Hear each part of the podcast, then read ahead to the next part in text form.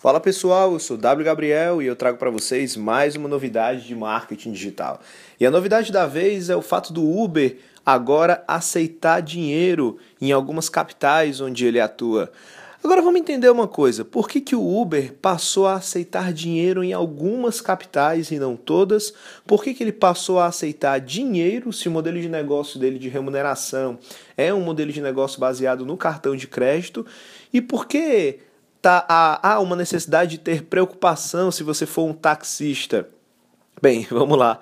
Primeira resposta é que o Uber percebeu que em algumas capitais brasileiras, incluindo Fortaleza e Salvador, é, tem uma resistência muito grande. Olha só, 60% das pessoas dizem que não completam o cadastro do Uber porque vê que a única forma de pagamento é cartão de crédito. Então tem uma certa resistência dessas pessoas a, a colocar o cartão de crédito na internet, uma resistência que a gente sabe que, que vai cair pelos próximos anos, vai cair pela segurança que o cartão de crédito já passa. Mas o fato é que 60% dizem que não vai cadastrar total o, o, Uber por conta de ter só cartão de crédito.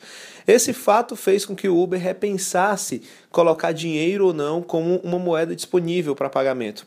Bem, essa é a primeira justificativa. A segunda justificativa é que o Uber quer, obviamente, a expansão do aplicativo, não só necessidades, mas para os outros. E ele está usando necessidades como laboratório, quer ver se funciona quer ver a taxa de conclusão do cadastro, ver se aumenta essa taxa e logo em seguida, tendo sucesso, ele expande para as outras capitais, porque daí ele consegue ganhar mais público, né?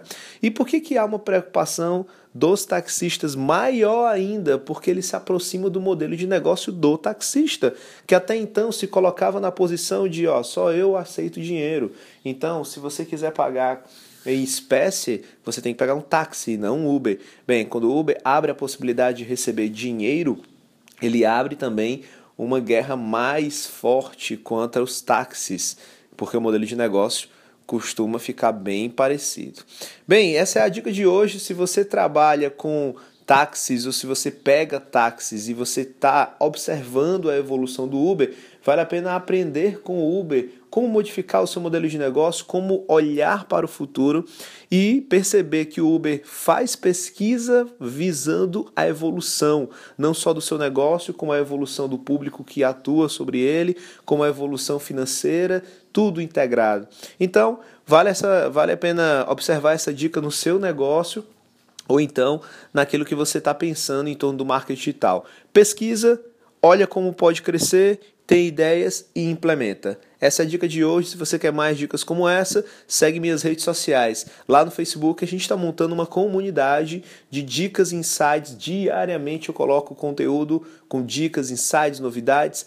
Uh, em vídeo, em texto. Segue lá no Facebook, é facebook.com.br wgabriel. E também tem as demais redes sociais. Fica a dica aí para você. Um abraço e até a próxima.